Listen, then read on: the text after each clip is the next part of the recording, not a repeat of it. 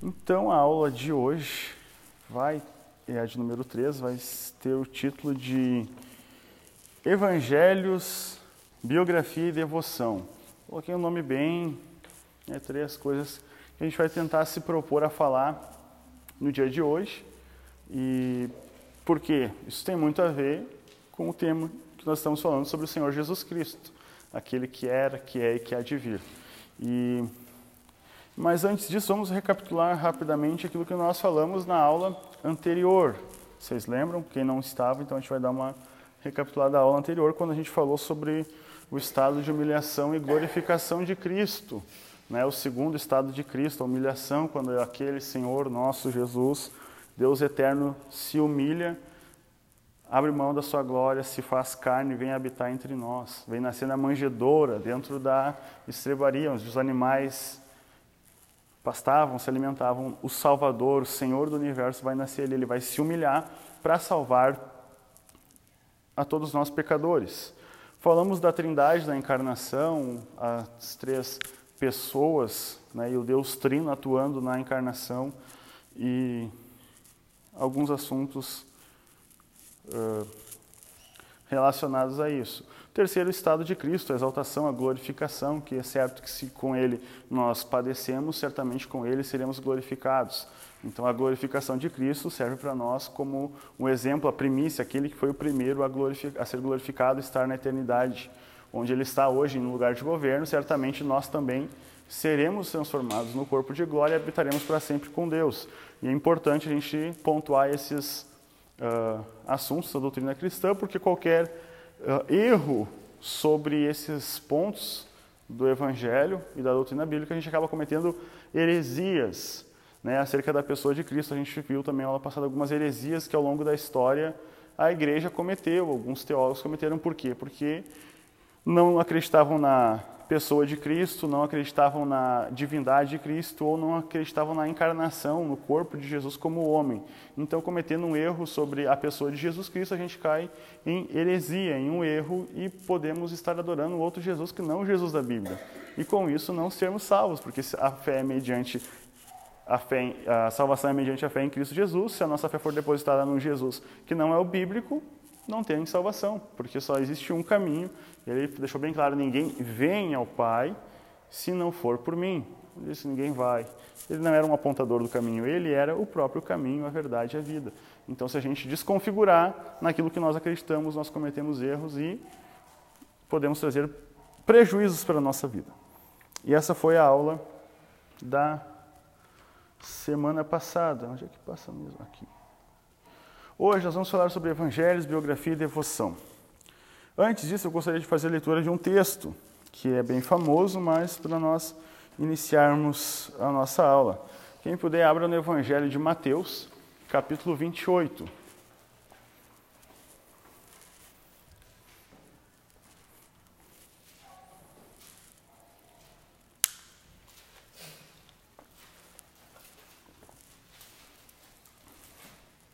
Quem estiver ouvindo depois, anote e vá lá na sua Bíblia também, nos acompanhe. Mateus capítulo 20. 28, desculpa. É que eu estou olhando para o versículo 20 aqui. Se eu leio o 20, eu leio o 19. Uh, o versículo 19. Mateus 28, versículo 19. Aquilo que a gente conhece de cor e salteado. Portanto, ide, ensinai todas as nações, batizando-as em nome do Pai e do Filho e do Espírito Santo. Muito conhecido. Alguém com uma versão diferente, por favor, leia. Portanto, vão a todos os povos do mundo e façam que sejam meus seguidores, batizando esses seguidores em nome do Pai, do Filho e do Espírito Santo.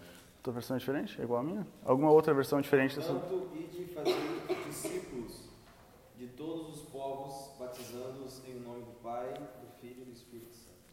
Essa é a grande comissão que a gente vai encontrar também lá em Marcos capítulo 16, versículo 15, né? E é muito popular no nosso meio. A gente tem camisa, eu tenho uma camiseta que tem esse versículo, né? Eu irei e tudo mais. A gente está acostumado com camisetas gospels, com essa mensagem de ir a todos os povos, a todas as nações, fazer discípulos, ensinando, batizando. E a gente, desde, eu esqueci o nome agora do pai das missões mundiais, é, esqueci de pesquisar o nome dele, estava lendo sobre ele, o, lá por 1600, 1700 e pouco, ele vai ser o grande ativador de envios missionários. Com esse teólogo, esse pastor, ativando e pregando a grande comissão de que não, nós precisamos enviar missionários a todo mundo, porque a grande comissão não finalizou, não encerrou lá no tempo dos apóstolos. Aí, depois disso, a igreja passou a interpretar esse versículo como o grande comissionamento para todo mundo. E desde lá, a igreja em todas as partes do mundo começou a enviar missionários, a ponto de 1900, 1800, 1900 ser conhecido como a grande explosão missionária do mundo, porque teve missionários de todos os lugares do mundo, inclusive sendo alcançado, né, uma boa parte do movimento da Rua Azusa, por exemplo, que a gente conhece, que vai chegar até o Brasil mandando missionários que eram suecos, outros missionários uh, para todos os lugares do mundo, para fim de ganhar todas as nações, todos os povos, conforme o mandamento de Jesus.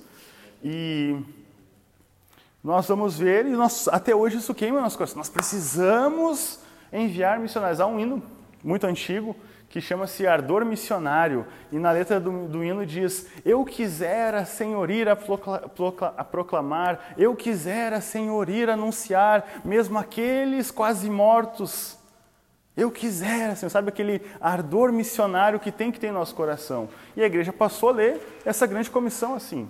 E de fato é verdade. Não se encerrou nos tempos dos discípulos. A grande comissão é para toda a igreja, em toda época, em toda a história.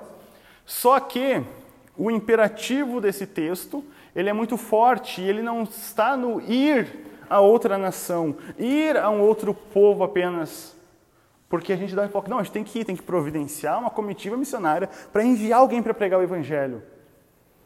É igual aquelas pessoas que passam um tempão construindo ou trabalhando na sua festa de casamento e se preocupam com buquê, se preocupam com decoração, com lista de convidados, com um monte de coisa, mas não se preocupam em como se preparar para um relacionamento. Lembra do Ronaldo Fenômeno de Cicarelli? Gastaram milhões no castelo do Chantilly lá para casar que não durou um mês. Se prepararam para o evento, mas não se prepararam para o relacionamento. E a gente, como igreja, em geral na história, se preparamos para enviar pessoas, mas nós não nos preocupamos com o imperativo do texto. Ide e ensinai todas as nações, fazei discípulos até o momento em que eles guardem tudo o que eu tenho vos ensinado. O que, é que eu quero dizer com isso? Nós vamos falar sobre os evangelhos, sobre a estrutura da mensagem do, dos evangelhos. Se a igreja não dominar, não conhecer o conteúdo dos evangelhos, aquilo que o próprio Senhor Jesus ensinou, como nós faremos outros discípulos? Se nós não nos impregnarmos, a expressão que a pastora usou esses dias, com a mensagem dos evangelhos, como nós faremos novos discípulos? Ah, tu tem que ir na igreja porque lá é bênção. Porque o Everlan me convidou para a igreja e lá eu vi que lá é bom e Jesus começou a me prosperar, agora eu quero que tu vá para a igreja também. Resumidamente, a grosso modo, é a mensagem que nós temos. Não, tem que ir lá na minha cela porque lá vai ser bom, tu vai deixar de pecar e vai se tornar. Tu vai deixar, vai deixar de ser amaldiçoado e vai ser abençoado indo comigo. Que porcaria de mensagem seria se o evangelho fosse isso?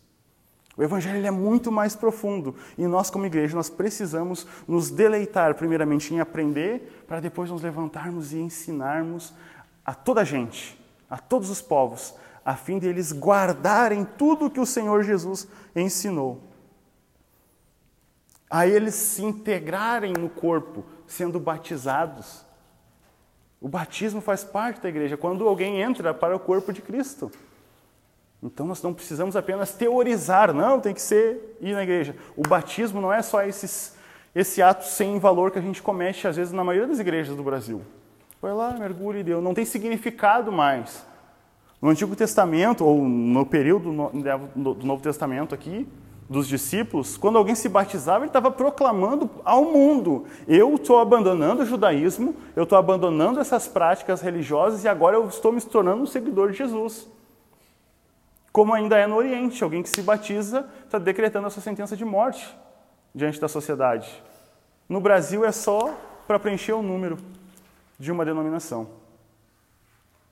e a profundidade do evangelho dos símbolos sagrados às vezes são profanados por famosos que, ah, fulano se batizou. Se batizou, estão profanando os nossos símbolos sagrados e a igreja dá risada. Ah, fulano se batizou. Pelo menos se batizou vai ser salvo, porque quem crê e for batizado será salvo.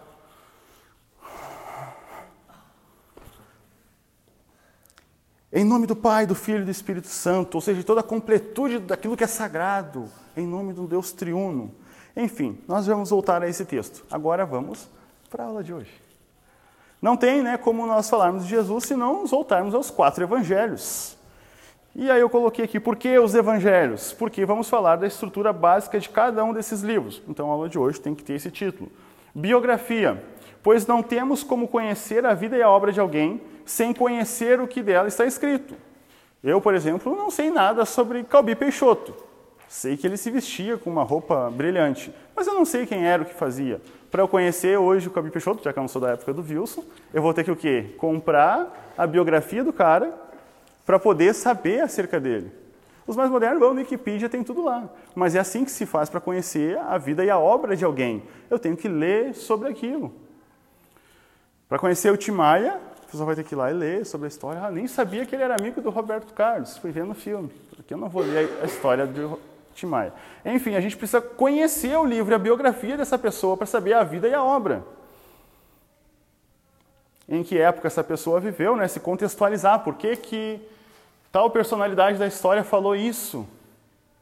Porque a gente tem que entender o contexto. No nosso caso, não se trata apenas de uma biografia normal, eu vou ler a biografia de Getúlio Vargas para saber o contexto que levou ele a dizer: saio da vida para entrar para a história. Tem todo um contexto. Por que, que ele chegou a dizer isso? Mas agora a gente não está. Esses quatro evangelhos não são apenas uma biografia de uma simples pessoa normal, e nem apenas um livro narrando uma história comum. Eu estava hoje no serviço, estava meditando o que ia falar, e na importância do Evangelho, da pessoa de Jesus Cristo. As pessoas dizem, por que, que Jesus marcou tanto, dividiu antes e depois de Cristo, que querem tirar né, essa expressão antes e depois de Cristo. Mas foi o próprio Deus pisando na terra. O impacto é óbvio que vai ser eterno. O impacto é óbvio que não tem como, alguém disse esses tempos, não tem como alguém ser atropelado por um ônibus e continuar no mesmo estado. Depois que o mundo teve o impacto do Deus divino caminhando, na terra nunca mais vai ser o mesmo. É aquilo que Daniel vai dizer: a pedra cortada sem auxílios de mão, que destrói todos os governos na estátua de Nabucodonosor. Enfim, eu ia abrir um parênteses, mas ia se prolongar muito. Devoção. Se a conclusão do nosso estudo não desaguar em uma vida de devoção, não passamos de meros espectadores uh, espectadores dos feitos de Jesus e adeptos de uma religião bem estruturada.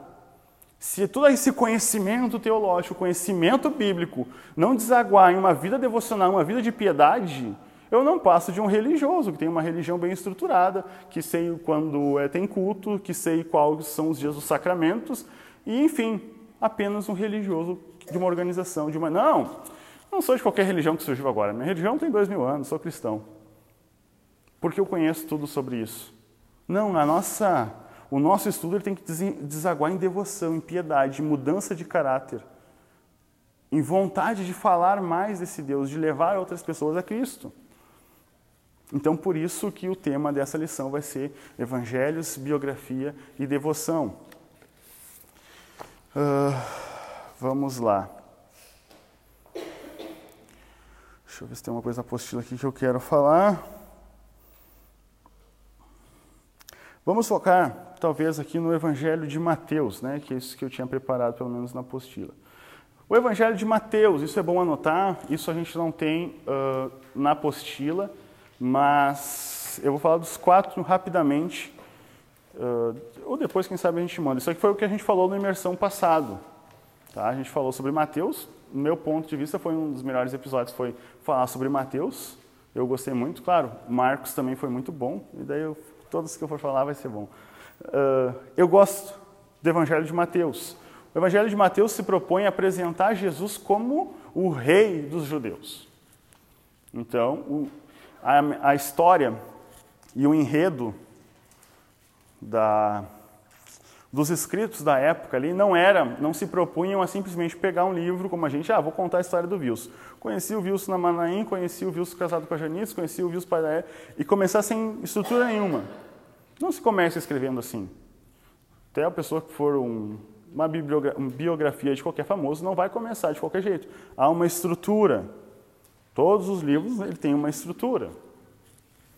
Por que, que é importante falar isso? Porque às vezes as pessoas pensam que eles são meio que primatas, meio que num período muito antigo, então não se há padrão literário, simplesmente jogar um monte de informação a esmo, porque ah, não faz sentido eu lendo a Bíblia. É muito difícil, então o cara escreveu de qualquer jeito. Não, é porque a gente não lê com os olhos da lente do passado. Lembra aquilo que eu falei na primeira aula? O anacronismo. É tentar ler um livro ou um acontecimento do passado com os nossos olhos de hoje, do homem moderno. A gente não vai entender algumas coisas. Então a gente precisa saber que há uma estrutura linguística, uma estrutura literária em todos os livros da Bíblia. Ah, mas o que isso tem a ver? Isso vai me ajudar a entender quando eu for pregar. Quando eu for comunicar a mensagem do Evangelho, eu sei o porquê que eu estou falando. Isso é muito importante. As divisões do livro. Mateus ele vai falar do nascimento do rei. Ah, mas lá ele não fala rei mas a ênfase que ele está apresentando vai desembocar no rei. o título, a genealogia de Mateus começa como? Jesus, filho de Davi, filho de Abraão, certo? Quem veio primeiro, Davi ou Abraão? Mas o Mateus está dizendo filho de Davi e de Abraão. Quem é o pai dos judeus? Abraão. Então ele não está se preocupando em apresentar um judeu apenas, ele está se preocupando em apresentar alguém da linhagem real de Davi. Então Mateus começa apresentando um rei. E aqui ele vai falar desse nascimento do rei, capítulo 1 ao capítulo 2. Todo mundo já, já conhece a história ou tem lido. Depois vai falar do percussor do rei. Todo rei, pelo menos da antiguidade, tinha um mensageiro que ia à frente. Mais precisamente o que acontecia? na época do Império Romano, para um rei passar ou visitar algum outro, eles mandavam criar estradas ou planear o caminho para a comitiva real passar. 600 anos antes, o Isaías disse sobre a voz do que clama no deserto, a preparar estradas para que ele venha passar. Ele está falando, mencionando o precursor, o último dos profetas do Antigo Testamento, que é João Batista. Aquele que vem preparar o terreno, que vem apregando o arrependimento, o batismo, não o batismo em nome do Pai, do Filho e do Espírito Santo, mas o batismo para arrependimento. Colocando no coração do povo de Deus, dos judeus da época, ó, ele está vindo. Arrependam-se.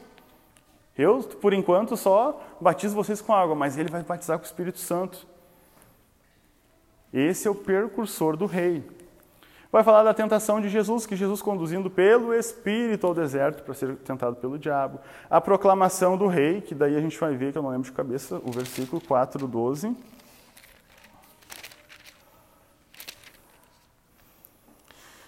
Jesus inicia seu ministério, estava preso. Aí perguntam, o João Se eu não me engano, é nesse Jesus prega na Galiléia, é nesse período que mandam o João manda mensageiros a Jesus. Enfim, a gente não vai se tem todos os detalhes. Aqui, as leis do rei, capítulo 5 a 7. O que temos no capítulo 5 a 7? Está na apostila, no próximo tópico, como sermões. Mateus, que é um dos mais longos dos evangelhos, tem cinco sermões. Por que, que ele vai ter cinco sermões? Para representar ou para apontar para a lei, para a Torá, que tem cinco livros: Gênesis, Êxodo, Levítico, Números e Deuteronômio. Então, Mateus tem cinco sermões. Alguns acreditam que essas cinco divisões do livro é para apontar para a mensagem da Torá. Aqui entra aquilo que a gente leu no final. O que Jesus pede para irmos fazer discípulos de todas as nações, ensinando-os a guardar todos os seus mandamentos. Como a gente vai ensinar as pessoas a guardar os mandamentos, se essa porção aqui das leis do reino de Deus, sabe, a gente vê muito disso. A gente foi fazer um ato de amor esses tempos e quando a gente estava cantando, alguém gritou: Isso é reino! Não sei se vocês vão lembrar, mas alguém gritou assim aleatório, um vizinho de um irmão que a gente foi estudar: Isso é que é reino! Aí o meu HD começou a computar: Como assim isso que é reino? Né? E eu fiquei pensando: será, onde está? Né? Porque tudo que eu vou assistir ou que eu vou ver, a gente tem que ver se tem um pouquinho de Bíblia, né? Principalmente quando é crente falando. Peraí, isso é reino. Será que é? Sabe? O meu será sempre vai ser ativado. Não tem. A gente tem que. O será tem que nos levar para a Bíblia para achar resposta. Daí eu fiquei pensando. Ok, é óbvio, um ato de amor, é um ato de visitar o irmão que estava doente e tudo mais. É óbvio que isso tem a ver com a mensagem do Evangelho. Mas será que se resume apenas a isso, a mensagem do reino? Porque é um reino, ninguém conhece o reino da Dinamarca em uma hora. Então, eu sei tudo do reino da Dinamarca porque eu fui ali, o cara, o guia me levou num castelo velho e eu sei tudo da história desse reino. Eu sei todas as legisla a legislação do reino. Eu sei tudo da cultura desse reino. Eu sei falar desse reino para todo mundo agora, porque visitou uns castelinhos. Não tem como. Mas nós somos proclamadores do reino e uma geração que gosta de pregar. Isso aqui é reino. A gente está fazendo isso pelo reino. Quanto de, do sermão da montanha tem dentro de nós? Esse é o coração da mensagem de Jesus. É o maior sermão de Jesus, e essa pessoa que nós estamos falando, que é Jesus, é os conselhos e a visão dele sobre todo o Antigo Testamento. O mesmo pessoal às vezes gosta de dizer isso que é reino, também é os que bate, não dá para ser legalista, leia coisa do Antigo Testamento, não serve para nós hoje. Mas o Senhor Jesus, que é o dono disso aqui tudo, ele está dizendo: não, não, não, no Sermão do Monte, eu não vim abirrogar a lei, eu vim cumprir. Ouvistes o que foi dito aos antigos: aborrece teu inimigo. Eu não. Tu tem que amar o teu inimigo. Tu tem que orar pelo teu inimigo. Tu tem que dar outra face. Espera aí, isso é legislação desse reino. O quanto da legislação desse reino é aplicado na vida da igreja hoje? Que retorna mal por com mal, que bandido bom é bandido morto. Ah, mas daí que tem que ver. E a justiça, se a vossa justiça não exceder dos fariseus, vocês não estão aptos para ser meus discípulos. Finalzinho do Sermão do Monte. Se aquele desejar no seu coração a morte de alguém, esse já é um homicida. Os valores do reino vão lá para cima, comparado com a lei do Antigo Testamento. Mas eu só olhei. Se tu, no teu coração desejares, tu já cometeu. Os valores da igreja, daquele que diz que é um proclamador do reino, que nós temos que fazer isso, porque isso é reino de Deus. Se nosso coração não estiver impregnado com a mensagem de Jesus. Lembra que eu sempre falei, eu bati nessa tecla em toda a imersão passada e aqui também. A lei é o caráter expresso de Deus e que nós nunca conseguiríamos alcançar se não fosse pelo Espírito Santo. Agora, no Sermão do Monte, nesses três capítulos, a lei é explicada pela boca de Jesus. Não é um texto aleatório assim na Bíblia, não. Isso aqui é o coração, é a parte mais importante.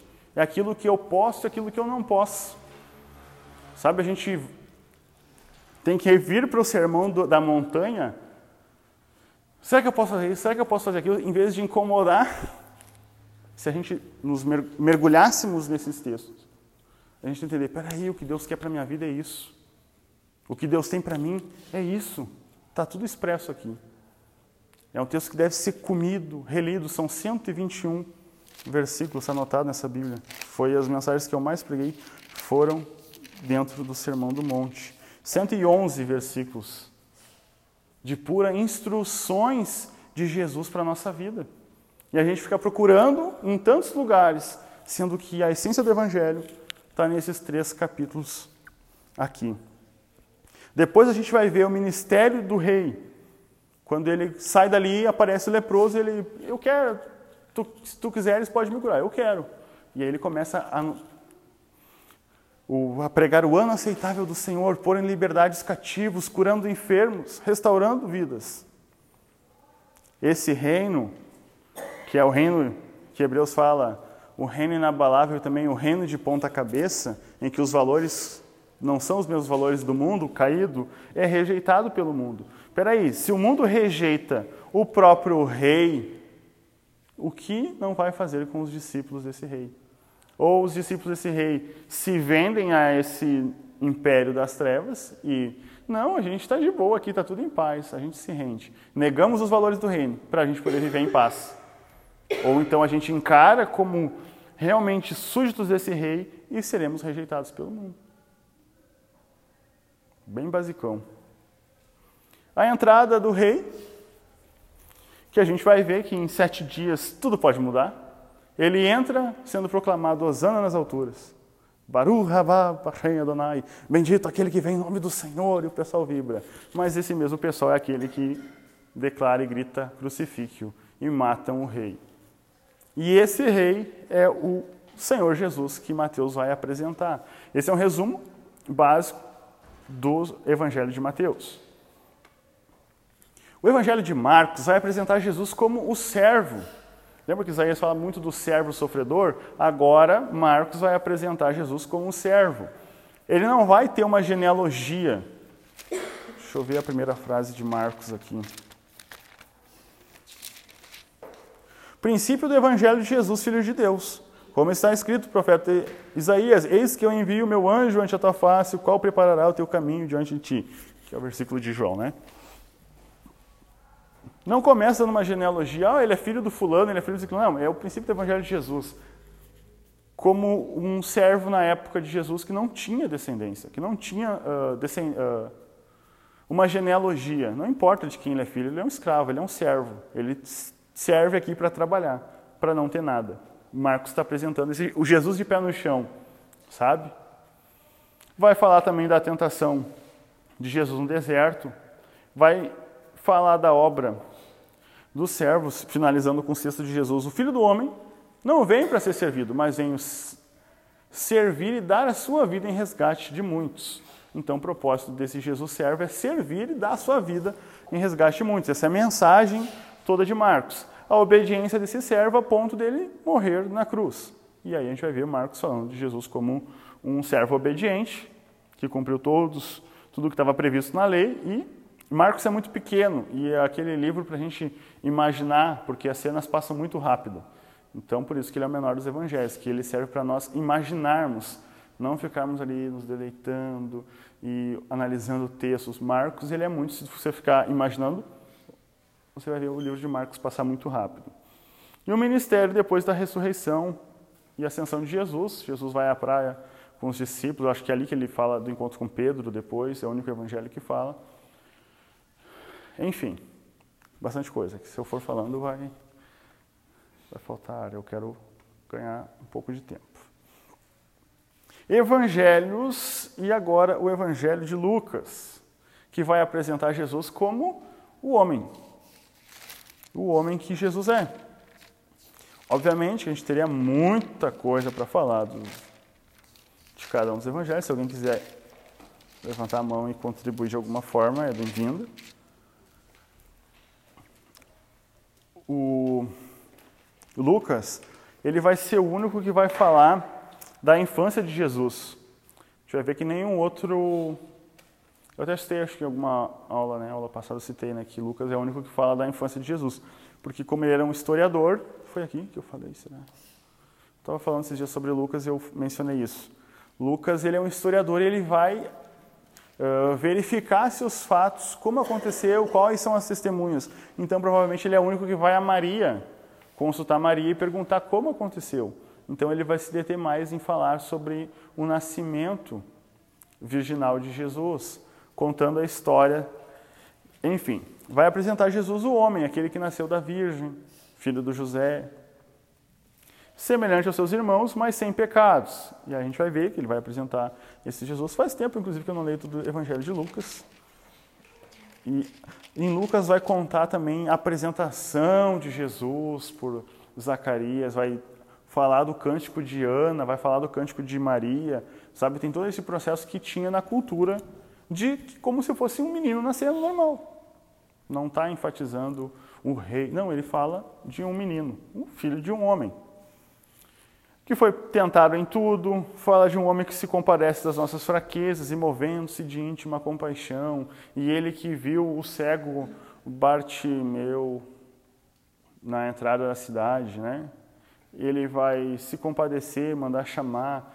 O Zaqueu que está em cima da árvore, ele vai dizer: Vem, desce depressa. É um homem normal, mas também ele é divino, perfeito, santo, que é um homem, o nosso redentor. Daí vai a partir de, da história de Zaqueu aqui, que fala: a salvação vai chegar à tua casa. Mostra esse Salvador, esse redentor humano. Lembra, para redimir os homens, eu mencionei em uma das aulas, ele precisava ser homem e precisava ser divino.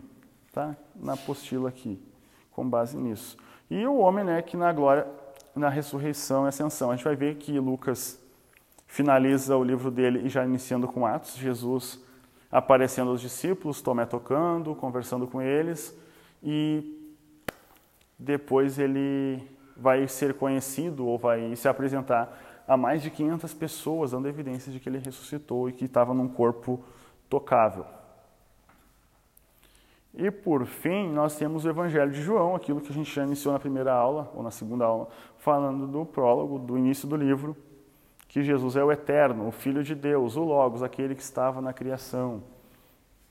Ele vai falar muito, usar essa palavra testemunho, testemunho do Filho de Deus no mundo, o testemunho do Filho de Deus aos seus, aos seus né, no caso, os discípulos, o testemunho do Filho, e dentro disso vai ter o João 14, a oração de, do capítulo 17, Filhinhos, eu não vos deixarei órfãos, sabe? Não se turbe o vosso coração, credes em Deus, credes também. Está dentro desse contexto de que ele está dando testemunho de Deus. Ainda o Felipe, eu acho que pergunta, mas para onde tu vai? Mostra-nos o Pai. Mas eu estou andando contigo há tanto tempo e tu não sabe, tu não... Então ele está dando testemunho dele, do, do mestre com os seus discípulos, com aqueles próximos. E a gente lê e passa batido, né? Mas é bom ter a noção da estrutura o testemunho do Filho de Deus, obediente ao Pai até a morte, morte de cruz, quando ele vai passar por todos os a, a agonia da cruz, ser morto, vai ressuscitar e ele ressuscita e quando Maria pergunta, ele dá o testemunho de que sou eu, se apresenta diante dos discípulos e o final João ainda fala que se fosse narrar todas as histórias que Jesus fez, não caberiam rolos no mundo inteiro de tanta história que Jesus tem, de tanta coisa para contar acerca de Jesus. Esse é um resumo ali básico dos evangelhos. É importante a gente ter, infelizmente não coloquei esse resumo na apostila, porque também ia tomar bastante tempo, mas é, eu vou sempre, sempre que vocês me, me virem falando, eu vou sempre citar essa, a importância desses esboços, dessa estrutura. Para que serve isso? Para a gente conhecer e dizer, Lucas começa com tal. Não, sem essa hipocrisia. Mas para nos ajudar na devoção, para nos ajudar na piedade. Peraí, o que, que o texto está falando? Para que lado está apontando? A gente sabe que está estruturado. E assim eu posso ter uma vida piedosa e devocional melhor, otimizar a vida devocional.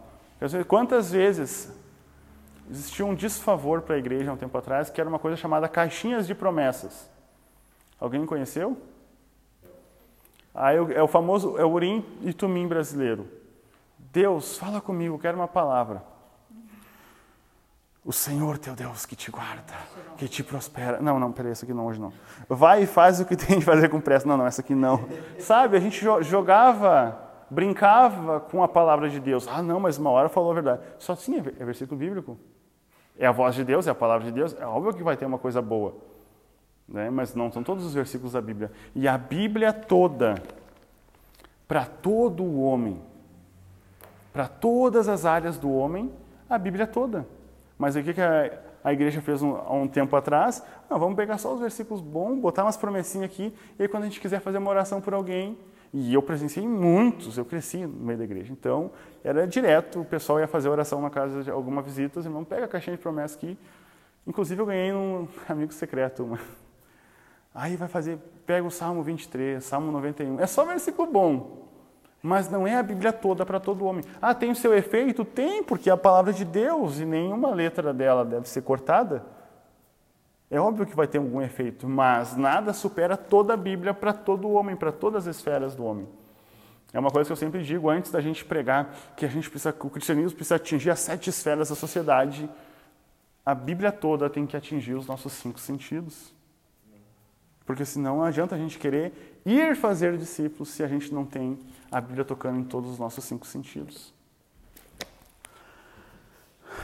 Amém? Falando em cinco, a gente vai ter cinco sermões de Jesus dentro de Mateus. O mais famoso e o mais lido é o Sermão da Montanha, o Sermão do Monte, que é aquilo que eu dei uma ênfase já no início. Esse sermão deve ser lido, e vai ter uma porção em Lucas, mas o de Mateus é o mais é o mais completo.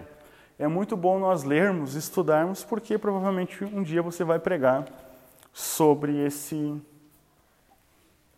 esse sermão.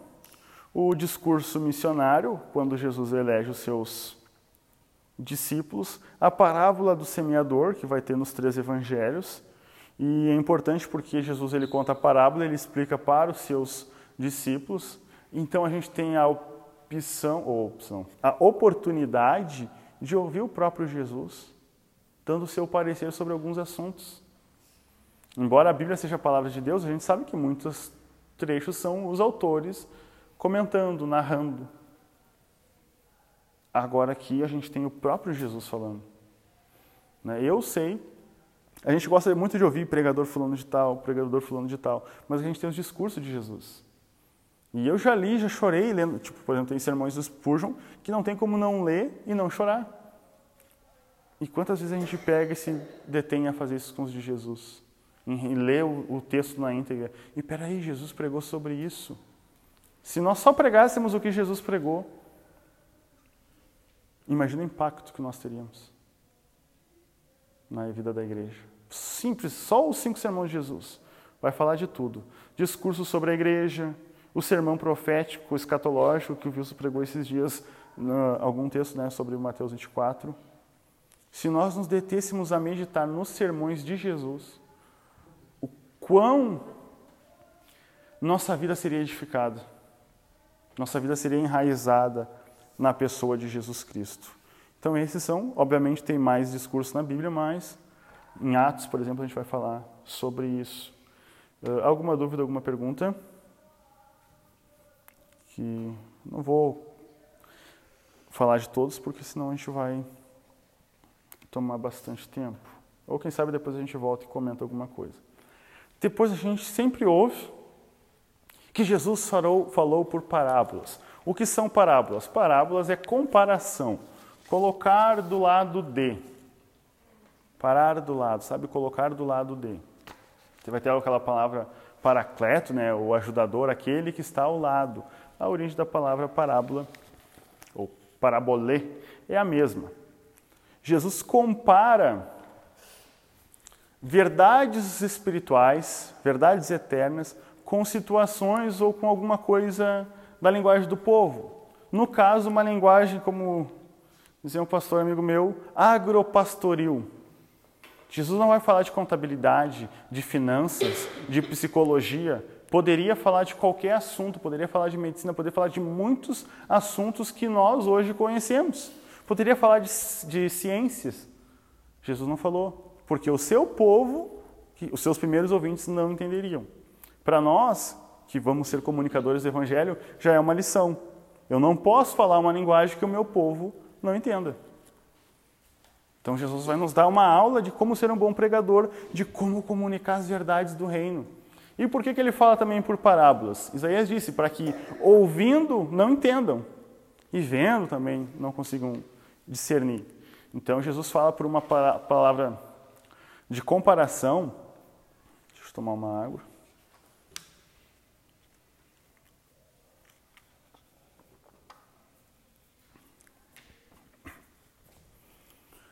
Porque muitos uh, religiosos da época saberiam tudo das Escrituras, mas não conseguiam entender nada de Deus.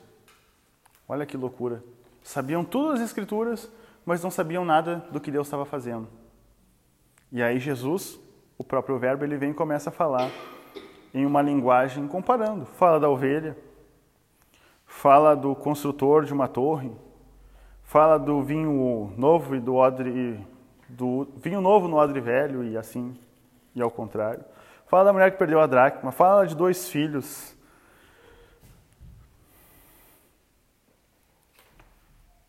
A ovelha perdida já foi. Os lavradores, o juiz Inico, tudo coisas que aconteciam na sociedade que ele estava inserido. E ele vai ensinando as verdades sobre o reino para que essas pessoas conseguissem assimilar aquilo que estava por vir. Porque se Jesus vem e prega tudo o que vai acontecer, toda a realidade cósmica que está acontecendo com ele como filho de Deus encarnado, ninguém ia entender. Se nós temos dificuldade de entender hoje, e isso eu vejo que é amor de Deus. Porque se Deus fosse um Deus indiferente, ele comunicaria o que está fazendo sem contar para os seus. Ele simplesmente, não, vocês, vocês que aprendam por conta, eu não vou revelar o que eu estou fazendo. Não, de uma forma amorosa, ele ensina as verdades do reino. Porque o Evangelho não é exclusivista, ele inclui pessoas. Aqueles que não eram, agora são. Vocês que outro tempo não eram, agora sois. Vocês eram ramos, uh, jambuzeiro bravo, agora são inseridos na oliveira verdadeira. Que até está, acho que opção para. Ah, não está na playlist essa, né? Oliveira Verdadeira. Pessoal mais antigo conhece essa música. Aí. Jesus usa essa, essa linguagem para facilitar a compreensão dos seus ouvintes. Por isso, nós não podemos dificultar o acesso daquelas pessoas que não conhecem. Por isso que eu, particularmente, não gosto do igrejês, do evangeliquez. Né, varão? Sabe? Quem que é varão? Eu lembro de uma vez trabalhar com o pessoal e era varão para cá, varão para cá. E o cara chegou bem na humilde assim, alguém vai colocar uma cortina por acaso, assim? O cara falou do varão, eu não entendi o que, que ele queria. É, agora a Marisa, a Marisa se assustou agora. É verdade, porque o varão é aquele negócio da cortina. Mas o nosso evangeliquez, varão, que é um homem, só que pega da revista atualizada lá o texto de Isaías e o varão e tal. Sabe? Para que usar uma linguagem que vai nos distanciar mais ainda? Não, porque nós temos o nosso próprio cultura. Eu entendo. Cheguei a fazer uma playlist de cultura evangélica brasileira para todo mundo. Eu entendo sobre isso. Mas nós não podemos sermos um empecilho das pessoas ouvir o evangelho. Deus não falou para Abacuque, escreve de uma forma tão legível que até quem passe correndo entenda. Então, o pessoal não entende nada do que a gente está falando por causa das nossas, das nossas gírias gospel. E isso pode ser, às vezes, um desfavor para nós agregarmos pessoas. Ah, mas a igreja vai receber todo tipo de gente. Não, a igreja recebe todo tipo de gente, mas o poder do evangelho transforma todo tipo de gente. Porque não pode, o Fernando usa uma, uma, expressão difícil que eu não consigo falar, da ortodoxia e da ortopraxia. Ou seja, aquilo que eu falo tem que ser coerente com aquilo que eu vivo. Aí a gente prega o amor, mas não, não podemos receber tal tipo de pessoa, porque senão eles vão nos contaminar com esses pecados. Peraí, a gente prega o evangelho de Jesus que transforma, que transformou o cara de Gadara, endemoniado, que transformou Paulo, que perseguia, por que, que a gente vai pregar uma coisa e vai ter medo de que. Enfim, se deixar por mim, eu vou, vou indo. As parábolas são muito úteis e muito fácil de serem entendidas, porque não tem um conhecimento. Só que a gente vai ver, às vezes, que a gente não pode interpretar elas como se fossem no nosso dia a dia. Todas têm um significado ou não. E aí, a forma de interpretar cada parábola, a gente vai ter que ler dentro do seu contexto, ver qual a mensagem que Jesus estava falando. Ou também as outras parábolas do Antigo Testamento. Tem que entender dentro do seu contexto. Não posso pegar a parábola da dracma perdida e colocar ela aleatória no seu, fora do seu contexto. Ela está dentro de um contexto de três parábolas. Do filho pró, da ovelha perdida, do filho pródigo e da dracma perdida. Ou, enfim, não lembro a hora. Em Lucas 15. Todas elas estão falando de que Deus é bom, de que há pecadores que estão perdidos e que há uma parte de judeus que tem raiva desses perdidos, que é o contexto imediato do texto. Só, só a gente ler Lucas 15 a gente vai entender que a ovelha perdida, que a dracma perdida, que o filho que se perdeu está simbolizando aqueles pecadores que Jesus está convivendo. O filho mais velho que se entristece são os judeus que ficam implicando com os outros que Jesus quer salvar. o contexto imediato da parábola é esse. A gente gosta de dar simbologia, às vezes, onde não tem, e tirar de onde tem. Só deixa eu ver qual é o próximo slide aqui para a gente ir para o intervalo. Os nomes de Jesus. A gente volta depois do intervalo, que tem um cafezinho, até passou bastante do horário, mas. Uh, só um pouquinho aqui. Aqui. Bem, agora falamos dos, das parábolas, da estrutura do que a gente mais vai encontrar nos evangelhos. Claro que eu não citei aqui, foram os milagres de Jesus, poderia ter listado também os milagres, mas isso é uma coisa que a gente vai fazendo. Não quero só também comunicar uma lista de informação, mas é aquilo que a gente vai descobrindo prático, abrindo a Bíblia mesmo e lendo. Às vezes a gente fala tanto, tanto, tanto, e na minha galera, né, o pessoal que estuda a Bíblia, a gente às vezes acaba falando tanto, tanto, tanto, tanto da estrutura, e poucas vezes abrimos a Bíblia e vamos abrir a Bíblia e vamos ler o texto básico, sabe? Até procurei esses tempos uma Bíblia que não tivesse a divisão de capítulos e versículos, para só ler em paz, sabe? Sem ter que parar, porque vai chegar um momento em que a gente está estudando, qualquer título ali a gente já sabe o que está falando, já sabe por que está falando. Então eu só queria o texto puro, assim, só, só para ler de boa. Porque às vezes falta, a gente entra num. Numa, então não, queria, não quis passar tantas listas, embora algumas são necessárias. E a nossa proposta aqui é o que? É o crescimento e despertar a vontade para a gente conhecer mais acerca da palavra, acerca de Jesus. Vamos ler, vamos ler um versículo aqui, que é a primeira citação ali da apostila, Mateus 1 e 21, que está ali na apostila. Ela dará à luz um filho e lhe, lhe porás o nome de Jesus, porque ele salvará o seu povo dos seus pecados. Jesus recebeu esse nome que era um nome muito popular na época, não era um nome muito difícil de encontrar. A gente vai ver ele no Antigo Testamento, a variação desse nome, ou que vai mudando, que era de Josué, lá do Antigo Testamento. Depois a gente vai ter um sacerdote chamado Josuá, ali no livro de. Se eu não me engano, até de Zacarias, se eu não me engano, eu sei que eram contemporâneos, ou reis e crônicas, ali tem um sacerdote que é Josuá. E depois, se mudar o final, vai dar Josué. E a ideia é Yoshua, ou Je Joshua. A gente vai ver na tradução do próprio filme aquele que só tem legendado A Paixão de Cristo, o Yeshua, onde popularizou o termo Yeshua, e hoje a gente canta Yeshua, porque é a variação desse nome, Josué, que significa Jeová salva a gente sabe, porque a gente já conhece bastante coisa de Bíblia aqui, toda vez que alguém colocava um nome em alguém, ou o nome tipificava o caráter daquela pessoa. Então, quando alguém recebe um nome, tipo o neto de Eli, Icabor, acabou-se a glória em Israel. O menino recebe o nome daquilo que estava representando no momento. Uh, outro que tem Jacó, o seu nome vai ser Jacó, suplantador, enganador, porque ele interpretam a, atitude do menino como aquele que quer passar pelo irmão. Então, definem o caráter como de acordo com o nome, ou nome de acordo com o caráter. Então, o nome na Bíblia, todos os nomes têm muito significado. O nome de Jesus é Jeová é, salva, é salvação, o Senhor Jeová é Salvador. Nada mais do que apropriado o Filho de Deus vir à Terra com esse nome. Jeová é Salvador. Poderia ter outro nome, um que eu gosto muito, Eliel. Deus é Deus. Mas a propósito de Jesus é salvar a humanidade. Então Jesus vai receber esse nome de Yeshua, que também tem o nome e o significado de Josué.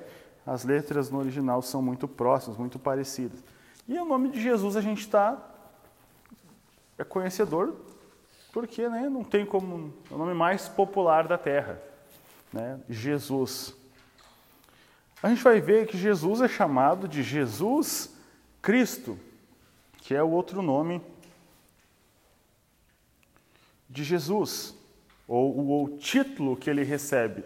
E não tem como a gente dividir Jesus de Cristo. É Jesus Cristo, que vai vir também do Antigo Testamento, o, da ideia do Mexiá, do Messias, que é o ungido. Porém, estava tá na cultura grega, a palavra Messias ungido vai vir do latim ou do grego ali, que é Christus. E esse Christus também significa ungido, que é toda aquela ideia que tem no Antigo Testamento de um homem que vai ser ungido de Deus, aquele que vai receber uma porção do Espírito de Deus para ser o salvador ou para ser o remidor, tanto político quanto economicamente, quanto espiritualmente. Eles não sabiam na íntegra o que seria, quem seria esse Messias, mas era o certo de que viria esse homem que seria ungido por Deus. Por isso o título Cristo. Um título muito usado nos evangelhos é Filho do Homem. Foi usado tanto no Antigo Testamento com alusão ao Messias. Ezequiel vai usar muito um semelhante ao Filho do Homem. Nabucodonosor fala, quando vê quatro homens da fornalha, tem um com, um semblante semelhante a um filho de Deus ou a filho do homem. Enfim, Daniel vai falar de filho do homem. Então é uma linguagem, um título muito usado na Bíblia. A gente vai ver Jesus sendo chamado também de filho de Deus. Esse título caracteriza de maneira única a relação entre o pai e o filho. Jesus se autodefinia como o filho do, do, do Pai dos céus, né? Meu Pai que estás nos céus, o meu Pai, o meu Pai. Até porque, como assim? A gente conhece, tu é o filho do carpinteiro. Como tu está dizendo que tu é maior que Abraão? Como tu está dizendo que teu pai? Então, Jesus é o primeiro judeu a reivindicar esse título. Porque os judeus nenhum pegava e dizia, eu sou filho de Deus, como os brasileiros gostam de dizer, eu também sou filho de Deus. Né? A gente gosta de usar essa expressão e de ver muita gente usando, eu também sou filho de Deus, então eu mereço alguma coisa. O filho de Deus foi para a cruz. né? Então os judeus não falavam, ah, eu sou filho de Deus. Eles falavam, Senhor, o próprio Yahvé, mas eles nunca se, se chamavam, se auto-intitulavam filho de Deus. Mas Jesus é o primeiro que rompe essa barreira e diz: o meu pai. Também já vê muito a expressão filho de Davi, o cego clamando: Filho de Davi, tenha compaixão de mim. Filho de Davi, tenha compaixão de mim. Peraí, isso aí fez com que Jesus parasse para onde ele estava indo. Peraí, tem um monte de gente me vendo, mas só tem um cego me chamando de filho de Davi. O que não enxerga foi o que mais viu. Ele para tudo, peraí, tu está vendo? Porque imagina o, o som, né? o, aquele cego tinha o, a audição mais apurada que os outros sentidos. Enquanto as pessoas estavam vendo pão, estavam vendo feridas sumindo, estavam vendo milagres, estavam naquela euforia, né? Jesus, imagina a euforia. Jesus está aqui, Jesus está ali. E Jesus ele faz a água se transformar em vinho. Então é bom andar com esse Jesus. Ele pegou e mandou o demônio, o capeta sair do cara, o capeta saiu. Então eles estão vendo muita coisa e a euforia daquela, da, de, de, andar junto é muito legal. Só que um cego, peraí, ele começa a ouvir alguém passando, ele libertou meu sobrinho, o fulano foi curado. Peraí, dentro dele, no escuro, nas trevas que ele estava, ele começa a meditar. Curou enfermo, ressuscitou, expulsou demônio, libertou uma mulher que era possuída por espíritos malignos. Peraí, será que esse aí não é o filho de Davi? Quando ele grita filho de Davi, Jesus para. E aqueles que estavam falando, cala a boca, que filho de Davi? O cara está curando, o cara está nos beneficiando, cala tua boca. Jesus, para, para, para. Vocês que estão folgando ele, me mandem. O texto diz assim, e ele mandou conduzir. A gente já pega um, sabor de mel aqui, né? Aquele que te ofendeu, vai te. Aqueles que tentaram mandar ele calar a boca agora pegam e mandam. Não, vai até Jesus. Jesus chega ou ele chega à presença de Jesus, o que tu queres que eu te faça? Porque tu já viu o que ninguém viu. É. Tu já está sentindo o que ninguém está sentindo aqui. O que tu queres que eu te faça? Senhor, eu quero ver. Eu quero de volta sair desse jugo de mendicância. Jesus cura ele, perdoa os pecados. E aquele que não via nada foi o que mais viu e serve de testemunho para a glória de Deus do que Jesus, o filho de Davi, um título messiânico muito popular, mas que os, as pessoas não viram. Trabalhei um ano numa associação de cegos. Não tem noção, a gente não consegue ter noção o controle que os caras têm de tudo que tem na volta, pela audição, pela, pela memória, uhum. de saber, ah, vou em tal lugar, tem tantos tem tantos postes, tem dois meio-fio, tem uma subida de carro, tem. Os caras têm gravado na cabeça assim, tudo que tem onde ele vai. Eles têm os. No prédio onde mora de baixo tem 17 degraus no primeiro lance, tem 15 no segundo, tem controle, roupeiro, roupa. A dona Silvia lá, que era mulher, do, sabia? Decorado no. Ah, tem um vestido vermelho, dois amarelos, um branco. Dinheiro, vê cego fazendo aqui assim no dinheiro, acho que não tem nada em braille no dinheiro.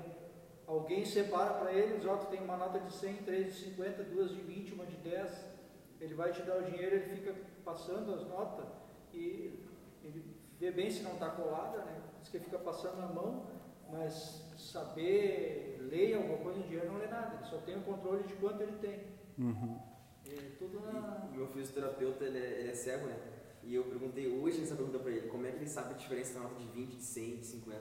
Não e sabe. perguntei, ele falou, né, que, que é, ele decorou pelo tamanho da nota de 2, e a de 5, né, que já eliminou. Mas o restante é a ordem que A deixa ordem que alguém bota decora, decora. É, Eles têm um senso espacial muito, é muito amplo. alemão, né, Por-? Mais do que, e da mesma forma que o surdo, né? Que não vai ouvir, mas fica atento a todo gesto, a linguagem corporal de, de todos à volta, né?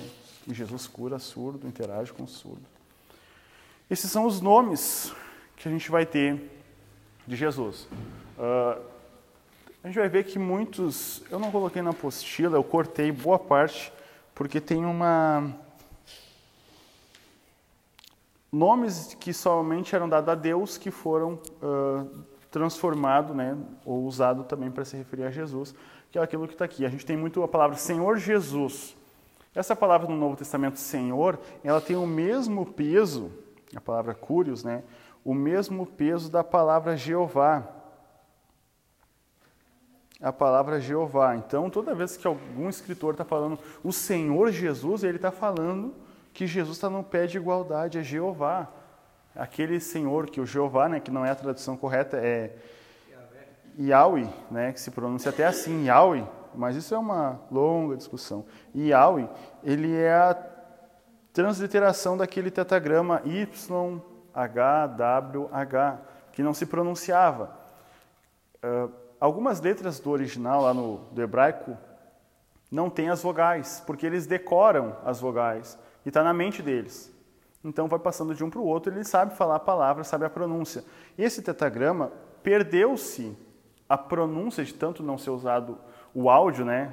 O som da palavra se perdeu, então ninguém sabe a pronúncia correta do nome.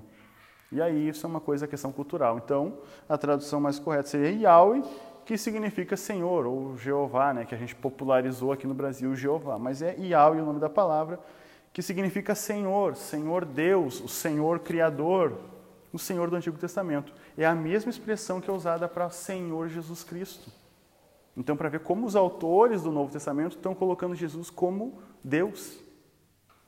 E a gente lê batido e às vezes não para para pensar ou para ver a profundidade do que a Bíblia está nos levando, nos conduzindo. Ok?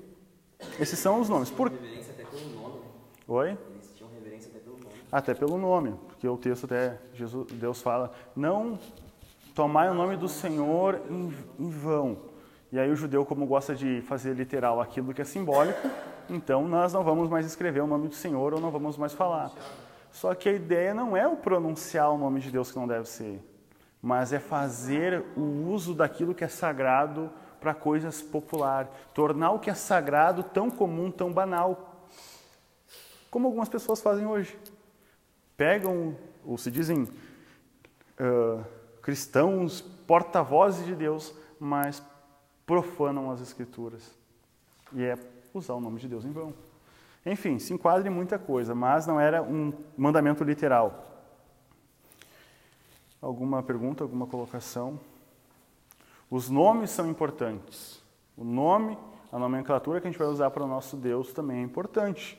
E a gente também vê no texto onde está se falando do Senhor Jesus, ok? Tinha uma parte que eu queria resumir, mas vamos mencionar, que é importante quando a gente for ler, que é os atributos de Jesus, ou os atributos de Deus também. Então, que muitas, muitos deles são usados para os dois. É importante a gente entender os atributos de Deus, ou pelo menos falar sobre os atributos de Deus. Nós somos discípulos, somos cristãos, então nós precisamos saber ou mencionar os atributos do nosso Deus. Embora muita coisa sobre Deus foge da nosso alcance de entendimento, nós precisamos nos dedicar porque porque a Bíblia vai nos revelar, a gente já vai ler isso aqui todo o texto, então a Bíblia vai nos revelar algo sobre Deus e é importante que a gente se utilize daquilo que a Bíblia está nos disponibilizando, certo? Porque tem coisas que a Bíblia não nos disponibiliza e as pessoas querem procurar aquilo que a Bíblia não disponibiliza. Olha aqui como o ser humano é invertido, né? Deus está nos revelando, nos disponibilizando a revelação de algumas coisas e a gente não, não vou estudar sobre isso. Mas aquilo que é oculto, que só serve a cabe a Deus, a gente quer ficar procurando. Exemplo disso: Adão tinha umbigo ou não tinha umbigo? Tem importância isso? Ah, foi Deus que criou o mal ou não foi Deus que criou o mal? A Bíblia fica revelando essas coisas? Não está revelando essas coisas. Mas aí os teólogos, as pessoas querem saber. Eu quero saber aquilo que. O que, que diz em Deuteronômio 28, 28? Tu lembra de cabeça o texto? Dá uma lida depois para nós aí. A gente procura coisas que não nos diz respeito. Para ficar estudando, não, mas deve ter algum mistério ali. A Bíblia não é mistério. A Bíblia é a revelação de Deus. Eu falo, não, porque eu achei um mistério aqui e não sei o que. Calma, mistério. Misterioso. Lembro de vários irmãos que a gente apelidou de misterioso. Porque é só mistério, mistério. Mas a Bíblia é uma revelação. O próprio livro, por exemplo, de Apocalipse, que a pessoa, ah, um Apocalipse, como se fosse catástrofe. Apocalipse é revelação. Tirar o véu, trazer a luz. E a gente acha que Apocalipse é algo tenebroso. Apocalipse é revelar a mensagem. O que, que diz Deuteronômio 28? O Senhor te ferirá com Não. loucura, cegueira. Não, não, e peraí, peraí. Eu acho que é. Calma. 29 29, né? Eu, eu lembro que é. Calma, calma. A gente falou do cego, calma, Deus não é essa. Deus, fala comigo. Eu acho que é o 29 O 29. Senhor te Isso. As, é, as coisas em. Vai lá, Wilson, vai lá. As coisas encobertas são para o Senhor nosso Deus, porém as revelações são para nós e para os nossos filhos, para sempre, para cumprirmos todas as palavras desta lei. Olha só, tem coisas que estão ocultas, que Deus não revelou. Não é para nós ficarmos encheridos querendo procurar, mas as revelações das Sagradas Escrituras são para nós educarmos os nossos filhos para sempre. Então, olha o pensamento de um discípulo de Jesus. Eu preciso me apropriar daquilo que é revelado. Diga, pastor. Só na- na- nessas, nessas questões que as pessoas gostam de levantar, né, para incomodar às vezes quem está ensinando, né? Aí vem uma pessoa perguntar para mim, pastor, como é que eh, que- quem eram as esposas dos, dos filhos de Adão e Eva, né? Se eles casaram com as irmãs, como é que foi que, que Deus, Deus, Deus deu mulheres para eles? Eu disse, olha, como é que foi que Deus deu uma mulher para o pai deles? Ah, pegou do pó da terra, então creia nisso. Também fez filhos. É, e também a gente tem às vezes muito medo de falar, peraí, se a poligamia e também o tempo que foi proibida a poligamia e a graduação do pecado. E a dispensação da época. A dispensação, o período da época, por exemplo, por que foi proibido poligamia? Porque as pessoas estavam tendo relações com os próprios parentes, nasciam def- deformados, como a gente é cansado de saber disso. O próprio Só que imagina num período que o homem acabou de pecar, então a degradação da natureza é menor do que a de hoje. Então, uma comunidade distante, com, vamos usar o termo, com cruzamento da mesma espécie, vai gerar um, não vai gerar deformidades como acontece hoje. E por que não crer também nessa possibilidade? E o que, que isso iria interferir? Aí depois Deus dá um decreto, como Moisés, não vai casar com irmão com irmã, com mãe e filho, e vai proibir, vai regulamentar. Existiam muitos, muitas pessoas do mundo. Exatamente. Então, tipo, por que, que a gente fica cheio de dedos às vezes para responder isso? Ah, mas Deus proibiu.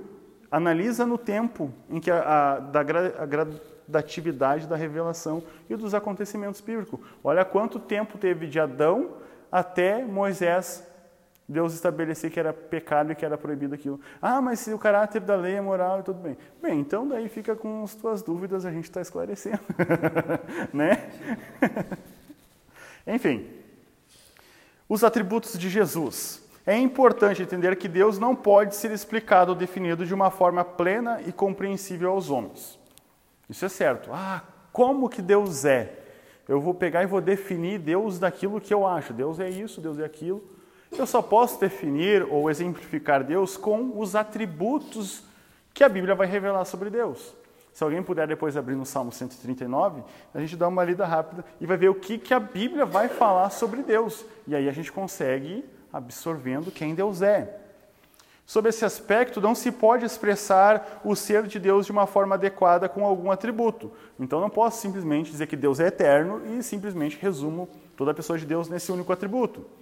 Palavra ou, ou frase, ou enfim, eu não posso limitar Deus num estudo pequeno, resumido como esse, dizer quem Deus é. Não tem como. E também ele é incompreensível para nós. Foge da nossa mente. Imagina o Deus todo eterno entrando na nossa mentezinha pecadora e limitada. Não tenho como. Ah, mas então. E eu estava. É um momento de meditação, assim, às vezes eu estou num lugar, estou tô, tô viajando, o que, que eu vou falar aqui? Algumas coisas eu esqueço, outras eu lembro. Eu nunca vou esquecer de uma jovem na porta da igreja, numa escola dominical de crianças, a irmã falando sobre Deus, que Deus é eterno, Deus não foi criado. Aquele assunto básico de quando a gente está na escola dominical quando é criança. Aí uma menina, mas eu não consigo entender como que Deus sempre foi. E a irmã explicou o texto de novo. Mas eu não consigo, não, não tem, tudo tem início, não pode ser. E aí aquilo para eu era criança, eu lembro de, sim, mas Deus é eterno, mesmo não conseguindo compreender, mas eu lembro da resistência dessa jovem em acreditar naquilo que estava sendo anunciado sobre Deus. E infelizmente a vida dela foi, na fé foi definhando, definhando, definhando por falta de aceitar o mistério de quem Deus é. Eu não posso provar para o ateu que Deus existe e ficar batendo boca. Eu não posso ficar dizendo como Deus é, a forma, a dimensão do céu. Não tem como. O Espírito Santo vai no nosso coração trazer essa confirmação de quem Deus é, sabendo que Deus é eterno. E os atributos tanto servem para, para nós termos a compreensão limitada de Deus, mas nós nos, como eu disse no início, devotarmos a esse Deus, que é soberano, que é ilimitado. E uma das frases que eu coloquei em uma das aulas foi: Eu não posso deixar a minha limitação de compreender Deus esfriar a minha fé. Não, pelo contrário, tem que me dobrar diante desse Deus que é soberano e que a mente humana não consegue explicar. Porque se Deus fosse completamente definido e limitado pelo, por alguém, por um teórico, esse Deus não prestaria. É, no momento que Deus pudesse ser explicado por alguém, naquele momento ele deixaria de ser Deus. Tem aquelas frases que o pessoal coloca na, de WhatsApp ali no título ali, quem se define se limita. Se eu for definir o que Deus é, ele é limitado. Se ele é limitado, ele não é soberano, ele não é eterno, ele não é o nosso Deus. Então não tem como nós definirmos e limitarmos Deus. Então é um assunto extenso, mas vamos nos apropriar daquilo que a Bíblia tem para nós. Algo que precisa ser considerado é que conhecemos Deus apenas com base no que ele resolveu nos revelar. Assim, há muito mais sobre Deus que não conhecemos, ou porque nosso intelecto não consegue compreender, ou porque ele simplesmente não nos revelou. Certo? A gente vai passar a eternidade conhecendo Deus. Então não tem como a gente, já ah, vou conhecer Deus 100% em tal momento. Não. Eternamente vamos conhecendo. E aquilo que a gente sabe foi porque ele revelou. No entanto, devemos nos confortar na verdade que ele certamente nos revelou tudo o que de fato precisamos saber. Isso tem que estar no nosso coração. Que aquela menina não souber explicar para ela. Tudo o que tu precisa saber sobre Deus está nas Escrituras. Tudo. Tudo que é básico, que é necessário para a minha vida, para a nossa vida, está revelado nas Escrituras. A revelação de Deus aos homens é tão clara, tanto na criação quanto nas Escrituras, que torna qualquer um que negligencie tal revelação indesculpáveis. Deus se revela através da criação, uma revelação geral. Todo mundo sabe, tem um senso de que Deus existe. E essa revelação natural, mesmo essa pessoa nunca ouvido, tendo ouvido falar do nome de Jesus, nunca ouviu alguém pregar o Evangelho, ela é indesculpável, não é inocente, porque ela tem um senso de divindade dentro dela. Ah, mas aqueles índios que não foram alcançados vão para o inferno. Eles tiveram senso do ser divino. Não crendo neles, são indesculpáveis. Essa é a verdade bíblica. A gente pode, não, mas tem um jeitinho, no final Jesus salva tudo. Bem, daí tu está cometendo um erro gigantesco, porque a Bíblia diz que são indesculpáveis. A gente quer ser mais amoroso do que o próprio Deus amoroso.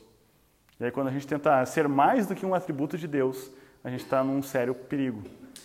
E é muito importante a gente estudar e aprender sobre, né, não todos, mas alguns atributos de, de- da divindade de Deus, né, de Jesus, porque é, no Velho Testamento há muitas formas de escrita, né, que todo judeu ele usa no Velho Testamento linguagens antropomórficas, né, e parece que fere algumas coisas da divindade de Deus. Por exemplo, já vi pregadores pregando sobre, ó pessoal, é, Deus também se esquece, porque a Bíblia diz que lembrou Deus do seu povo. Uma linguagem antropomórfica. Outra coisa também, Deus se arrependeu de ter criado o homem. Ó, Deus também se arrepende. Isso aí tudo é, é- é linguagens que a gente tem que também, né, é, não pode ferir os atributos de Deus, porque tem que ter né, o conhecimento de que o texto da época está querendo dizer com aquilo.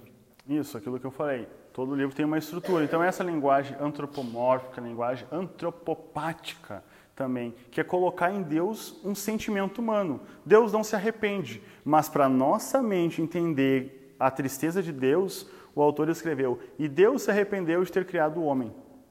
Mas depois a Bíblia diz que Deus não se arrepende, não tem nele dúvida, porque ele precisava comunicar como Deus estava triste zangado com a humanidade, que ele se arrependeu. Então coloca em Deus um sentimento humano para nós entendermos, não é para definirmos Deus, para definir a nossa limitação. Deus se arrependeu. Ah, minha mão não está encolhida para que não possa salvar. Meu ouvido não está gravado. Deus é espírito, logo ele não tem corpo. Mas para nós entendermos, há uma linguagem da forma de Deus, antropofórmica. Ele usa a forma de homem para Deus, para mostrar que Deus tem uma mão e que Deus tem um ouvido. Por quê? Porque nós temos mãos, temos ouvidos. Então, para se familiarizar, Deus, ele, o autor usa formas humanas. Eu acho que aqui não tem mais nenhum slide, né? Tá. Os atributos de Deus. Quais são eles? A gente listou nove aqui, eu peguei do site, porque como a gente tem uma cultura de qualquer coisa vai procurar na internet. Ah, eu quero saber o que a Bíblia fala. Então, de forma de honrar e de mostrar que a gente não faz nada sozinho, tem um site, Estilo Adoração, que é um dos melhores sites de conhecimento de conhecimento teológico do Brasil, pelo menos que eu conheço. Daí eu fiz questão de colocar tinha outros livros para estudar, para colocar? Tinha, mas eu quis colocar deles. Então eles colocam nove atributos de Jesus. Daí tem para quem tem o PDF, depois clicar no link vai lá para o site do Estilo Adoração. Eles usam uma palavra difícil para dizer que Deus é autoexistente. Aceidade. Nunca que eu ia usar essa palavra. Que Deus não necessita de nada nem de ninguém para continuar existindo. E no Salmo 91, que eu não recordo de jeito maneira, vai falar provavelmente da eternidade de Deus, que Deus ele não precisa, ele sempre foi, sempre será. E logo após também tem o segundo atributo de Deus, que é de eternidade. Deus é eterno, nunca teve um início, nunca vai ter o fim. Certo? Deus, até muitas pessoas tatuam o símbolo do infinito e tal, aquela coisa toda de amor para sempre, é tudo romantizado, mas Deus ele é eterno. E a primeira vez que a gente vai ter uma noção de eternidade está com o Senhor Jeová. E Jesus tem esse atributo. Ele vive para todo sempre. E a eternidade também diz respeito a passado, presente e futuro. Deus está no passado, Deus está no presente, Ele está no futuro. Diferente de nós que já vivemos um passado, estamos vivendo um presente, vamos viver ou não um futuro. Deus ele está presente. Lembra que eu falei na primeira aula que no princípio criou Deus os céus e a terra, Deus cria o tempo e ele entra no tempo. Então Deus está fora do tempo, ele está dentro do tempo, ele está lá no passado, está no presente e ele está no futuro, porque ele decretou assim. A gente vai ver na Trindade um atributo de Deus que é a unidade. Que Deus é um e que todos os atributos deles estão inclusos em o ser o tempo todo. A doutrina da Trindade não contradiz esse princípio que Deus, pois as três pessoas, mesmo que diferentes, né, da Trindade, formam um único Deus. Essa é um dos atributos mais difíceis e impossíveis de explicar, a unidade de Deus. Porque ele é três pessoas, se manifesta de três formas diferentes, porém não se contradiz quando ele, a gente diz que é o único Deus. Enfim. A imutabilidade, a gente já sabe que nós somos mutáveis. Acordamos de manhã de um jeito, com algumas células, vamos dormir de outro jeito, faltando algumas células e com células novas. Não é? Porque é o que a gente alimenta, vai mudar. E essa pelezinha que a gente tem bonitinha, não foi a mesma que a gente nasceu, porque as células morreram, o cabelo caiu e vai cair mais, branquearam, entendeu? E Deus não. Deus é imutável. Já passou do horário? Está quase? Deus é infinito. E aí o Salmo 139, né? Tá, ele é infinito, tem infinidade, tem texto para ler, bastante coisa, para marcar, para pesquisar na Bíblia. E os últimos, os, os próximos três. Onipresença, onipotência e onisciência. Salmo 139, o que diz? Ah, mas isso aqui está falando de Deus. A gente já definiu que Jesus é Deus. Os nomes apontam para isso, as escrituras apontam para isso. Vamos ver o Salmo 119 para a gente finalizar. E é 139. Eu sempre confundo os dois, desculpa. Que é um salmos muito conhecido. Salmo 139. Senhor, tu me sondas e me conheces. Tu conheces o meu assentar e o meu levantar. De longe entendes o meu pensamento. Cercas o meu andar e o meu deitar. E conheces todos os meus caminhos, sem que haja uma palavra da minha língua. Eis que, ó Senhor, tudo conheces. Tu me cercastes, em volta me puseste sobre mim a tua mão. Tal ciência é para mim maravilhosíssima, tão alta que não, que não a posso atingir. Para onde eu irei do teu espírito, ou para onde fugirei da tua face? Os primeiros sete versículos vão falar. São quantos versículos? É uma divisão de quatro de quatro grupos. Enfim, não vou lembrar a divisão dos Salmos. Mas ele vai falar de que Deus conhece todas as coisas. Logo, a palavra ons, que significa todo, todo conhecimento. Deus tem todo conhecimento acerca. Aqui, talvez a, a maioria vai dizer que é Davi. Não sabemos se é Davi. Todo conhecimento sobre um indivíduo. No caso era Davi, mas pode ser o Everlan, pode ser eu, Deus sabe tudo acerca dele, porque Deus sonda, Deus examina, faz um scanner de cima a baixo, sondando todo o indivíduo, por dentro e por fora, em todas as áreas, seja emocional, espiritual, física, orgânica, tudo Deus conhece. Tu me sondas, Senhor. Tu conheces o meu assentar e o meu levantar. Quantas vezes a gente senta e levanta durante o dia? No caso de Davi, que era um rei, sabia quantas vezes ele sentava no trono para julgar ou para exercer as atividades, quando ele não levantava. Das coisas pequenas, Deus tá, ele está falando que Deus sabe. Tu conheces de longe o meu pensamento, Deus no céu e eu na terra, ele imediatamente sabe, melhor que um satélite e um GPS. Ele sabe o que nós pensamos. Tu cercas o meu andar e o meu deitar, e conheces todos os meus caminhos. Tudo aquilo que a gente faz. Deus sabe, Deus conhece, Deus protege, Deus avalia. Sem que, a, antes que a palavra chegue à minha boca, tu já conhece. Prova de que a nossa oração não precisa ser nem em voz alta para Deus conhecer. uma oração sussurrada voltada para a parede, Deus ouve. Ezequias estava para morrer, virou o rosto para a parede, Senhor, lembra quando eu li na tua presença? Deus ouviu. Não importa dizer a posição do corpo, importa a posição do coração. Deus conhece uma oração sem palavras, Deus conhece. Teve uma mulher que tocou, que orou, assim em Jesus. Deus conhece. Antes que houvesse palavra na minha boca, tu conheces, Senhor. Olha a infinitude e a maravilha desse Deus. Tal conhecimento que tu tens acerca das coisas para mim é de uma forma que vai desencadear em adoração e maravilhamento de quem Deus é. Tão alta que eu não posso atingir, eu nunca vou saber tudo o que tu sabes.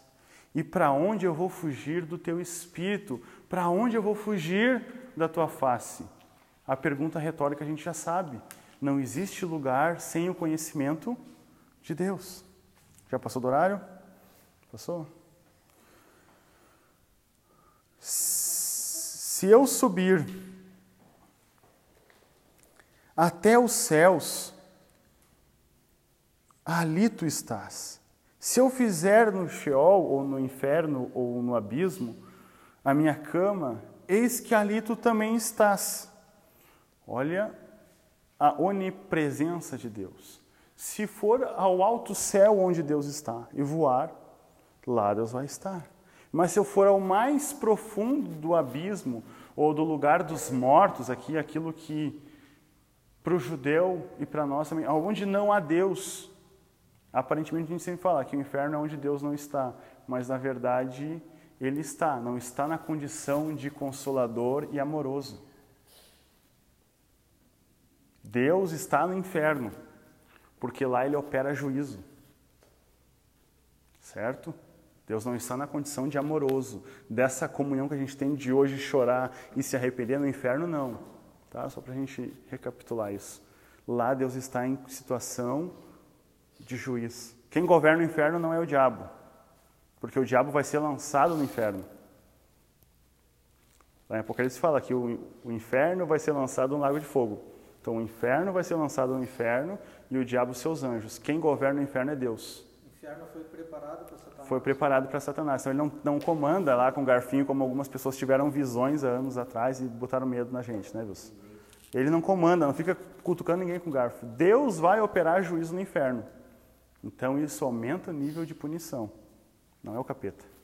É Deus. Então lá no fundo do abismo, Deus também está. Não há lugar, em altura nem profundidade, em que a presença de Deus não esteja. Quando eu me distancio achando que eu posso pecar diante dos olhos de qualquer pessoa, Deus já anteveio e Deus também está presente lá. Ele sabe. Não há. E aí o salmista vai perguntar depois. Uh, se eu tomar as asas da alvorada e se habitar nas extremidades do mar, do oriente ao ocidente, tu vai estar lá. Até ali a tua mão me guiará e a tua destra me sustentará. Se disser certo que as trevas me encolherão, me encobrirão, então a noite será luz à roda de mim. Deus vai estar nas trevas, Deus vai estar na noite, Deus vai estar no amanhecer. E ele vai perguntar, cadê qual versículo? A crise de Davi, porque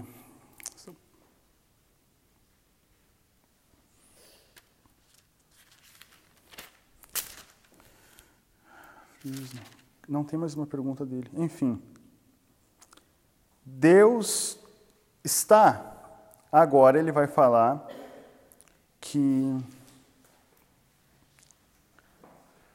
Deus vai destruir o ímpio, versículo 19. Apartai-vos, portanto, de mim, homens de sangue, pois falam malvadamente contra ti, e os teus inimigos tomam o meu nome em vão. Não aborreço eu ao Senhor, para que eu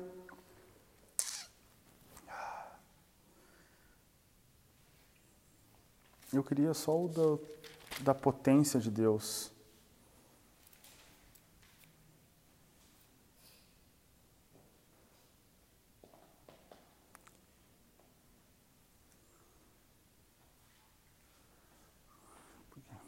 Estava na outra versão. Enfim, os Salmos, tu, não tem, né? Tu tem na tua Everland que destaca as três características, a gente falou de conhecimento de Deus, de toda presença de Deus e, por último, de toda a uh, potência, de todo o poder. Deus tem o poder de acabar com todos os inimigos, no caso de Davi ou do salmista aqui, e também de. Esse poder de Deus vai gerar no salmista uma coisa, no versículo 17, eu lembro disso. Quão preciosos são para mim, ó Deus, os teus pensamentos, quão grande é a soma deles. O salmista vai falar que, ou vai desaguar novamente em adoração, todo o conhecimento, toda a sabedoria de Deus, toda a presença de Deus em todos os lugares que o sonda e toda a capacidade de Deus de exercer justiça e trazer fim aos seus inimigos, que no caso eram inimigos do próprio Deus. E aí eu não quero entrar na parte do daqueles que são inimigos de Deus também são inimigos da igreja, porque hoje pode ser mal interpretado isso, né? Mas o salmista se regozija sabendo que Deus tem toda a capacidade em todos os lugares. E com isso a gente termina com o último atributo que está na apostila aí, que é a soberania de Deus. E só para falar sobre soberania de Deus, nós falaríamos por horas, por semanas, mas a gente deixou bem resumido, né? Que Deus controla todas as coisas. Só pode controlar todas as coisas quem sabe tudo, quem pode tudo quem está em todo lugar, aquele que decreta aquilo que vai acontecer. E para nós não ficarmos brigando para mostrar o meu Deus é soberano, o da outra religião não é. Não é essa a proposta. A nossa proposta é nós sabermos que o nosso Deus é soberano dentro de nós. Que o nosso Deus governa o mundo e nada sai fora do seu controle que Deus tem um plano traçado em nossas vidas. Porque Ele decretou. E porque Ele decretou, Ele é soberano e sabe de todas as coisas que vão acontecer. Deus não está limitado ao tempo, ao espaço e não está limitado às nossas barganhas, aos nossos desejos. Então, quando a gente estuda, já passei muito do horário, quando nós estudamos os atributos de Deus, a gente vai ficar o quê? Mais sabichão sobre Deus, como alguns gostam de ter o PhD uh, em divindade. O senhor é da época que tinha uns PhD em divindade, né, pastor? O pessoal era PhD em divindade. Não bastava estudar teologia, eles tinham que ter PhD em divindade, achando que conheciam tudo de Deus. Só que o Deus que eles conheciam não era o Deus, pelo pelo que eu ouvi, os frutos era mamon e não Deus. Então, a nossa função de saber e conhecer mais a Deus é ser mais devotos ao nosso Deus, ser mais humilde ao nosso Deus. A gente não finalizou, porque a gente ainda vai falar sobre doxologia, onde isso vai ter que desembocar em adoração a Deus. Vamos finalizar por hoje. Eu sei que já passou do horário, o pessoal está cansado, não aguenta mais me ouvir mas é necessário para a gente construir algo importante a longo prazo, a gente precisa edificar coisas firmes. Não posso chegar aqui e a gente sair na empolgação, porque hoje eu, na verdade, queria falar sobre a cruz, mas é a aula 4, né, a próxima. Eu estava bem empolgado e eu. Aham, uhum, não, eu vou. Ainda que estou gravando. Uh, eu estava empolgado, essa aula vai ser mais prática, mais empolgante. Só que para criar empolgação precisa criar alicerces. Para a samaritana sair correndo anunciando, Jesus teve que tratar coisas mais sérias, mais profundas. Né? A gente, eu gostaria de que fosse, mas não, a gente tem que estabelecer. Adoração sem conhecimento não é adoração. Então a gente precisa de conhecimento para poder ter adoração. Isso está lá em João 4, na samaritana.